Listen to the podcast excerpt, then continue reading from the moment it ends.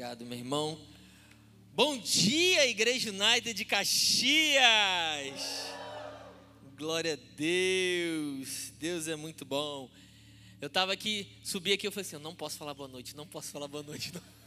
E quase que eu falei boa noite. Bom dia, que alegria ter cada um de vocês aqui. Você está bem? Um dia diferente de culto, né? Uma manhã na presença do Senhor. Talvez você está se lembrando lá do seu tempo onde você ia domingo de manhã para a igreja. E hoje nós estamos aqui celebrando ao Senhor por tudo aquilo que Ele tem feito nas nossas vidas. Você se alimentou? Tomou um café bom? Amém? Glória a Deus. Tem alguém nos visitando nessa, no... nessa manhã? Seja bem-vindo, seja, sejam bem-vindos, seja bem-vinda, seja bem-vinda, glória a Deus.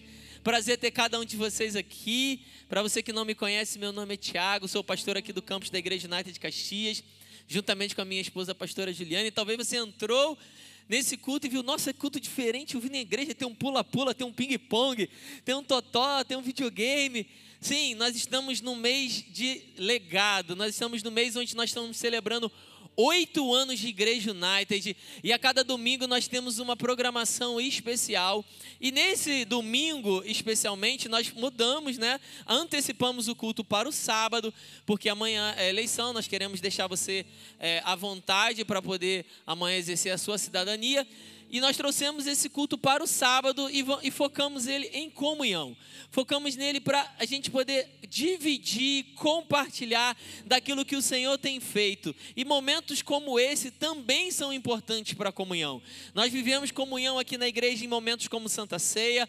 Nós temos vivido comunhão aqui na igreja em momentos como os nossos e o grupos. Quem aqui faz parte de um grupo? Todas as semanas nós estamos reunidos em casas, compartilhando da palavra de Deus, tomando tempo de oração, adorando ao Senhor junto e vivendo o sobrenatural. Nós temos recebido testemunhos poderosos do que o Senhor tem feito em cada lar por causa dos nossos grupos. Nós temos realmente vivido avivamento, revelação e relacionamento dentro de casas. E nós queremos falar um pouquinho sobre isso. Então quero convidar você a abrir a sua Bíblia comigo em 1 Coríntios, capítulo de número 12.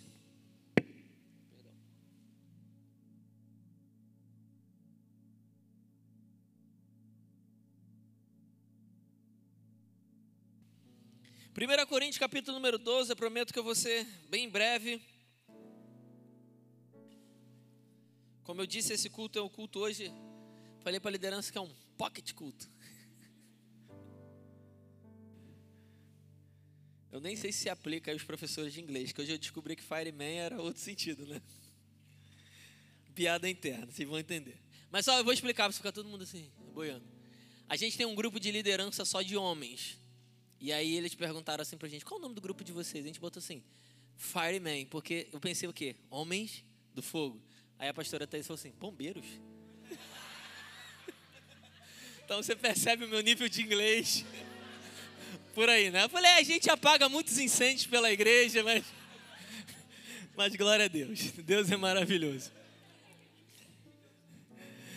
Amém. 1 Coríntios capítulo 12, verso de número 12 vai dizer assim: Ora, assim como o corpo é uma unidade, embora tenha muitos membros, e todos os membros, mesmo sendo muitos, formam um só corpo, assim também com respeito a Cristo. Pois em um só corpo todos nós fomos batizados em um único espírito, quer judeus, quer gregos, quer escravos, quer livres. E a todos nós foi dado beber de um único espírito. O corpo não é feito de um só membro, mas de muitos. Se o pé disser, porque não sou mão, não pertenço a um corpo, nem por isso deixa de fazer parte do corpo. Se o ouvido disser, porque não sou olho, não pertenço ao corpo, nem por isso deixa de fazer parte do corpo. Se todo o corpo fosse olho, onde estaria a audição? Se todo o corpo fosse ouvido, onde estaria o olfato? De fato, Deus dispôs cada um dos membros no corpo segundo a sua vontade. Se todos fossem um só membro, onde estaria o corpo? Assim, há muitos membros, mas um só corpo. O olho não pode dizer à mão, não preciso de você. Nem a cabeça pode dizer aos pés, não preciso de vocês. Ao contrário, Os membros do corpo que parecem mais fracos são indispensáveis. E os membros que pensamos serem menos honrosos, tratamos com especial honra. E os membros que em nós são indecorosos são tratados com decoro especial. Enquanto os que em nós são decorosos não precisam ser tratados de maneira especial. Mas Deus estruturou o corpo, dando maior honra aos membros que dela tinham falta a fim de que não haja divisão no corpo, mas sim que todos os membros tenham igual cuidado uns pelos outros. Quando o membro sofre, todos os outros sofrem. Quando o membro é honrado, todos os outros se alegram com ele. Ora, vocês são o corpo de Cristo, e cada um de vocês individualmente é membro desse corpo. Assim, na igreja, Deus estabeleceu primeiramente apóstolos em segundo lugar, profetas. Em terceiro lugar, mestre. Depois, os que realizam milagres, os que têm dons de curar, os que têm dom de prestar ajuda, os que têm dons de administração, os que falam diversas línguas. São todos apóstolos? São todos profetas? São todos mestres? Têm o dom de realizar milagres? Têm todos dons de curar? Falam todos em línguas? Todos interpretam? Entretanto, busquem com dedicação os melhores dons. Glória a Deus. Eu amo essa passagem e se você um dia já fez o curso de novos membros aqui da nossa igreja, ou se você é mais antigo, fez o nosso treinamento de voluntário, ou se você já está inscrito para o nosso próximo e deseja fazer dessa casa sua casa, no momento em que nós nos reunirmos para apresentar para você a história da igreja, para apresentar para você a nossa visão, os nossos pilares, eu vou ler essa mensagem. A diversidade no corpo nós entendemos que apesar do corpo ter diversidade, há poder quando o corpo entende a unidade para o qual ele foi chamado. E nós estamos aqui justamente para lembrar a você disso. Quando, como nós falamos nesse dia, você precisa entender que quando você vem para uma igreja local, quando você faz parte de uma igreja local, quando você um dia disse, olha, eu senti no meu coração, eu fui guiado pelo Espírito a fazer parte da Igreja United. Eu não quero que você entenda que fazer parte da Igreja United é só comprar uma camisa ali que está escrito o nome da igreja e agora você faz parte. Mas eu quero que você entenda que, assim como o nosso nome diz, unidos foi aquilo que, pelo qual nós fomos chamados para sermos. Nós fomos chamados para sermos unidos. Nós fomos chamados para entender o poder que há na unidade. Quando o corpo de Cristo entende o seu papel e não só apenas entende, mas cumpre o seu papel. E algo que eu sempre falo nesse dia é que se você foi chamado para ser pé, seja você chamado para ser mão, seja você chamado para ser ombro, seja você chamado para ser joelho, não importa a parte do corpo, a, o membro no qual você foi chamado para ser, você faz parte de um corpo e a sua participação nesse corpo, ela é crucial e importante para que o cabeça, Cristo, seja glorificado através dos membros do seu corpo. O meu propósito nessa manhã, em poucos minutos, é novamente acender algo no seu coração e lembrar a você pelo propósito no qual você está aqui. Você não foi chamado a esse lugar apenas para ficar sentado nessas cadeiras. Você não foi chamado a esse lugar apenas para dizer que faz parte de um grupo ou para ter um compromisso, ter um, um, um lugar onde você ir no domingo às quintas-feiras. Mas você foi chamado, como diz a palavra, para poder abraçar o seu irmão, para poder juntamente com ele se levantar e fazer com que a obra de Deus seja manifesta. Um só membro não pode movimentar todo o corpo. Um só membro não faz com que todo o corpo caminhe no propósito pelo qual ele foi levantado para fazer. O olho não pode dizer à mão: Eu não preciso de você. Nem a cabeça pode dizer aos pés: Eu não preciso de vocês.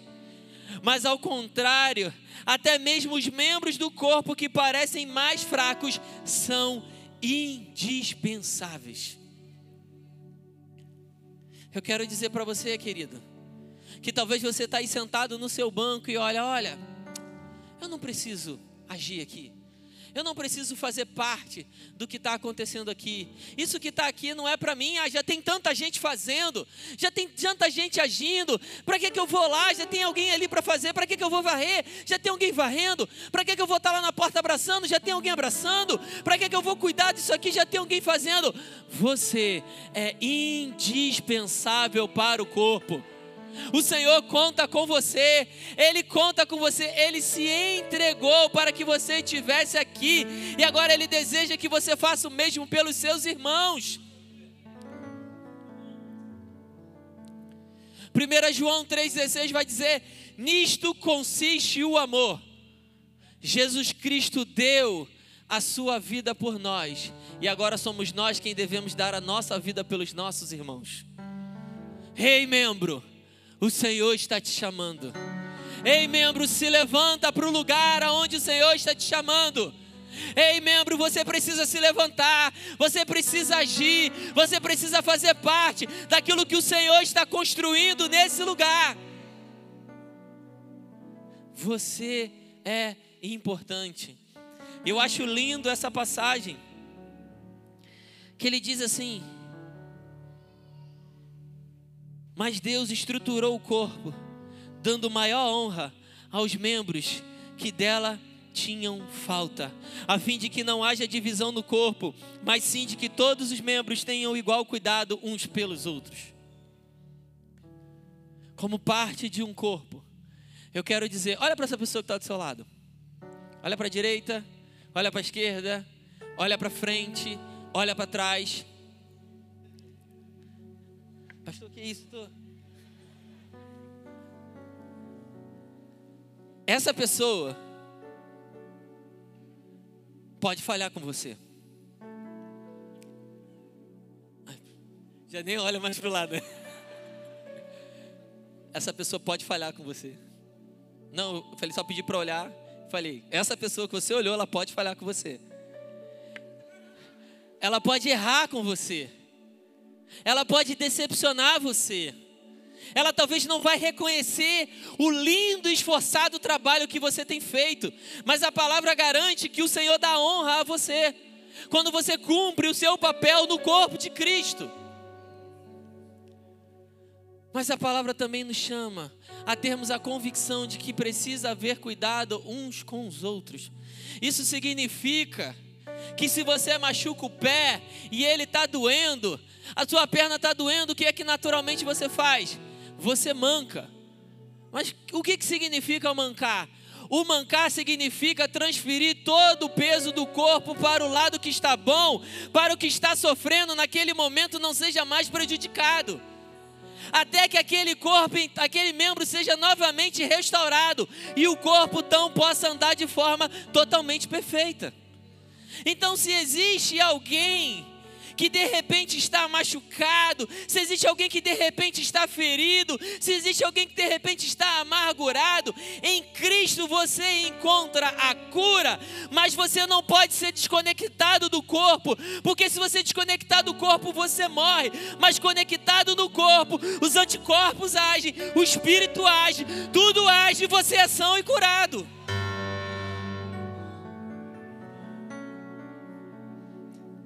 Não podemos olhar para a igreja de Cristo como a reunião de um clube, como um, um, compromisso que tem, mas a igreja de Cristo é o lugar onde a gente experimenta de milagres, de avivamento, de revelação, de relacionamento. A gente experimenta da graça, da presença, do amor do Senhor. Sabe por quê, querido? Porque você está aqui, porque eu estou aqui e o Espírito habita em nós. E quando nós estamos juntos, Ele encontra lugar para agir. E para encerrar, vai, pra, vai comigo rapidamente para Filipenses. Você estava lá em Coríntios, 2 Coríntios, Gálatas, Efésios, Filipenses. Filipenses capítulo de número 2. Vai dizer assim, versículo 1. Se por estarmos em Cristo nós temos alguma motivação, alguma exortação de amor, alguma comunhão no Espírito, alguma profunda afeição e compaixão, completem a minha alegria, tendo todos o mesmo modo de pensar, o mesmo amor, um só espírito e uma só atitude. Nada façam por ambição egoísta ou por vaidade, mas humildemente considerem outro, os outros superiores a si mesmo. Cada um cuide não somente dos seus interesses, mas também dos interesses dos outros. Seja a atitude de vocês a mesma de Cristo Jesus, que, embora sendo Deus, não considerou que o ser igual a Deus era algo a que devia apegar-se, mas esvaziou-se a si mesmo, vindo a ser servo, tornando semelhante aos seus aos homens, e sendo encontrado em forma humana, humilhou-se a si mesmo e foi obediente até a morte e morte de cruz. Por isso Deus o exaltou à mais alta posição e lhe deu o nome que está acima de todo nome, para que ao nome de Jesus se dobre todo joelho nos céus e na terra e debaixo da terra, e toda língua confesse que Jesus Cristo é o Senhor, para a glória de Deus Pai. Eu acho esse versículo poderoso. Quando eu penso nesse versículo, algo me vem à memória muito grande. Faz o seguinte: vocês homens aí, todo mundo tem encostado aí nessa parede. Vem aqui rapidinho aqui na frente. Todo mundo. Todo mundo, todo mundo. Vem, Patrick, vem você também. Vem, Cássio, vem, Filipão. Todo mundo tá alto aí. Vem cá, rapidinho, rapidinho, rapidinho. Fica aqui, aqui, aqui. Junta aqui, bem perto. Todo mundo junto. Isso, vira para lá. Não, fica, fica embolado assim, junto, mais na frente, isso. Homem, homem logo se afasta, né? Junta aqui, irmão. Comunhão, é corpo, é unidade. Junta aqui, isso. Amém. O que, que eu penso quando eu leio esse versículo? Qual é a visão que eu tenho a respeito disso? A Bíblia vai dizer que, de, que Jesus, embora sendo Deus, numa posição mais alta do que esses homens, a Bíblia diz que ele entende o chamado e o propósito pelo qual ele precisava vir a essa terra. E então ele se esvazia. Ele desce da sua glória. Deixa eu entrar aqui, é meio difícil, mas vou entrar aqui. E entra no meio dos seus irmãos. Porque aqui no meio, os seus irmãos conseguiriam compreender o que significava unidade, o que significava ser igual. Não era alguém de destaque, mas era aqui no meio, caminhando, que eles poderiam aprender Jesus, o poder da unidade, o poder do que acontecia do corpo, o poder que acontecia quando todos andavam juntos no mesmo propósito, na mesma direção. E porque ele entendeu esse propósito e andou nesse lugar, a Bíblia vai dizer que então o Senhor, dá licença agora, o exalta e o coloca acima de todo nome. Ao, no, ao ponto que ao nome de Jesus todo joelho se dobre, toda língua confesse que Jesus Cristo é o Senhor. Obrigado, meus irmãos, podem ir. E o Senhor está nos chamando nessa manhã, queridos, para que a gente venha entender que não, nós não podemos estar aqui com alguma motivação, alguma comunhão, alguma afeição. Não venha para cá só porque existe algo que te traz uma afinidade. Não venha para cá só porque existe algo que te chamou a atenção aqui. Ah, pastor, eu venho para aqui, eu venho para essa igreja porque eu acho legal a dinâmica do culto. Eu venho para essa igreja porque eu acho legal que servem café da manhã aqui no culto. Eu venho para essa igreja porque eu acho legal que a pessoa que canta aqui é assim, que toca a música que eu amo. Não. Venha para cá porque você entendeu que você é um membro e você precisa estar conectado ao corpo. Não venha com alguma coisa, mas venha completo, com o mesmo modo de pensar, o mesmo amor, um só espírito e uma só atitude, considerando uns aos outros não superiores, mas iguais. Nosso papel de humildade nunca é nos colocar abaixo de alguém mas é sempre sobre elevar os nossos irmãos. Amém? Fique de pé comigo, querido. Feche seus olhos. Curve sua cabeça.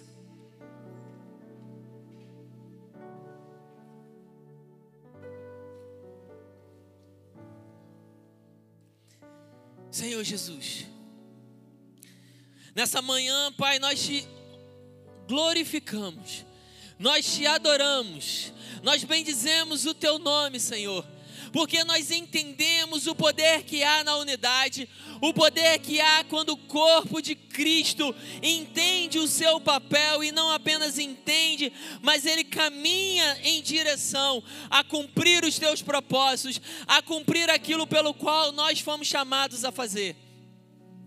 Pai, eu oro por cada membro desse corpo eu oro, Senhor, para que cada um desses membros não venha olhar para as distrações, não venha olhar para os problemas, não venha olhar, Senhor, para aquilo que tem tentado justamente desgarrar ele do corpo, soltar ele do corpo, porque se uma coisa que Satanás quer é justamente afastar o membro do corpo, porque a palavra nos ensina que o membro afastado do corpo, ele morre ele não tem serventia, ele recebe a vida quando ele está conectado no corpo. Mas nós sabemos da autoridade que nós temos no nome de Jesus. E nós quebramos isso agora, nós repreendemos isso agora. E nós declaramos unidade, nós declaramos comunhão, nós declaramos, Senhor, tempo de crescimento, tempo de unidade, tempo de aproximação, onde homens e mulheres irão construir uns aos outros. Isso faz parte do nosso pilar. Isso faz parte de quem nós somos. Nós entendemos o poder da unidade quando é, o poder que é manifestado quando a unidade é desenvolvida. Nós olhamos para Atos e vemos quando estavam juntos, o Pentecoste acontecia. Quando estavam juntos orando, cadeias eram quebradas, irmãos eram libertos. E é sobre esse lugar que nós, como corpo, estamos construindo a cada terça, a cada quarta, a cada quinta, a cada domingo. Onde o poder do nome de Jesus está sendo manifestado em cada coração, em cada vida. Pai, eu oro por aqueles que de repente em seu coração têm deixado com que circunstâncias venham afastá-los do desejo de comunhão do desejo de congregar, do desejo de fazer parte e estar junto. E eu declaro que a partir de hoje, Pai, eles entendam que eles não podem mais andar sozinhos, mas que eles precisam andar em unidade, juntos, como um corpo. Essa é a nossa oração, no nome de Jesus. Amém e amém.